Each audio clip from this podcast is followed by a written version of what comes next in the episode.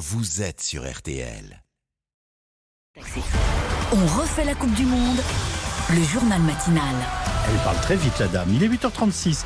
On refait la Coupe du Monde, le journal matinal, vos 5 minutes très informés chaque matin avec les experts de la rédaction RTL. 5 minutes pour tout savoir sur la Coupe du Monde et un début réussi pour les Bleus. On va y revenir dans le détail. Ah oui, mais d'abord un petit Ah. carton jaune quand même pour nous tous, puisqu'aucun de nous n'a donné hier le bon pronostic. Yves, c'était vous le plus proche. S'il vous Vous plaît, aviez oui. dit 3 à 1, Voilà. et c'est donc finalement 4 à 1. Et c'est terminé, c'est terminé. L'équipe de France s'est fait peur. L'équipe de France a été menée. Mais vous l'avez vécu hein, hier sur RTL, un but encaissé dès la 9e minute, mais victoire des champions en titre contre l'Australie, doublé notamment d'Olivier Giroud qui égale le record de 51 buts en bleu de Thierry Henry. Les Bleus en tête de leur groupe ce matin, 6 victoires samedi contre le Danemark, direction les huitièmes.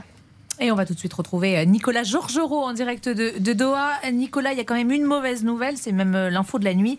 Euh, Ce forfait acté de Lucas Hernandez.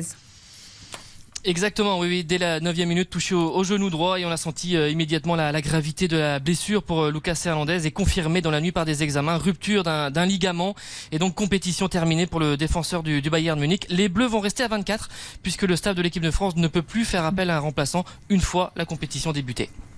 On est aussi hein, ce matin avec euh, Alain Bogossian, on va quand même parler des, des bonnes nouvelles. Le, le consultant équipe de France de RTL, champion du monde 98.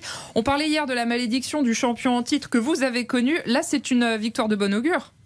Oui, c'est une victoire de très bon augure, un soulagement, parce que c'est vrai qu'on attendait ce match avec impatience. Et puis, euh, malgré le fait que euh, euh, l'entame de match de la part des, Français était médiocre, derrière, il y a eu une réaction.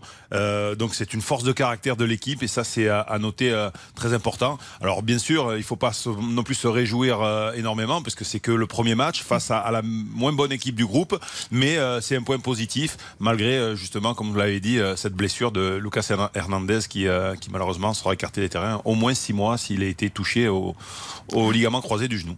Euh, Alain Bogossian, euh, Olivier Giroud euh, égale par ailleurs le record de Thierry Henry. Vous qui l'avez un peu côtoyé à ses débuts quand vous étiez dans, dans le staff des Bleus, vous n'êtes pas surpris par, je sais pas, cette force de caractère?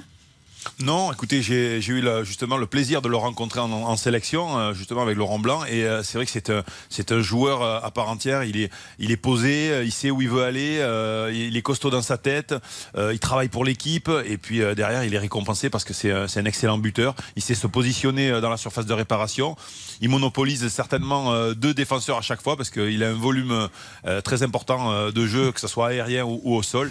Donc euh, non, je suis pas étonné de, de le voir ici. Et puis euh, il est en train d'égaler le record, mais euh, on l'espère pour lui de, le battre. de le battre. Ah oui. bah, bien, sûr, bien sûr, bien sûr. Il reste des matchs, au moins deux, on va dire. On espère sept, on espère beaucoup plus, on espère au moins six.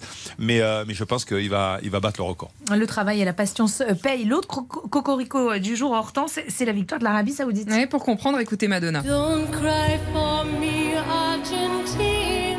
Don't Cry for Me, Argentina, la chanson tourne sur les roseaux, puisque l'Arabie Saoudite, 51e au classement FIFA, a battu 2-1 l'ultra favorite Argentine. Résultat, mercredi, férié dans le pays. Décision du roi. En pleine période d'examen, des épreuves sont reportées. Et pourquoi Cocorico? Parce que le pays est entraîné par Ah oui. Hervé Hervé Renard, Renard. Eh oui. ex-entraîneur notamment de Sochaux et de Lille, et ancien sélectionneur du Maroc. Et 13 minutes de temps additionnel hein, en deuxième période pour cette Argentine-Arabie Saoudite. Phénomène constant depuis le début du mondial.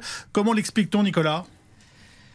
Bah, c'est une volonté de, de la FIFA et notamment euh, ça on l'a on l'a précisé dès le début de la compétition par le patron des arbitres euh, Pierluigi euh, Collina. Il faut compenser tous les arrêts de jeu quand l'assistance vidéo est utilisée, quand il y a les changements, quand il y a les soins, quand il y a pénalty, quand il y a des célébrations, parce que les études ont ont montré globalement qu'en moyenne le, le temps de jeu effectif dans le foot n'est que de 54 minutes sur 90. Enfin, dans ce même groupe, c'est un 0-0 entre le Mexique et la Pologne. Même chose entre le Danemark et la Tunisie dans le groupe de la France. Et au programme aujourd'hui, 4 matchs, 4 dont Belgique-Canada.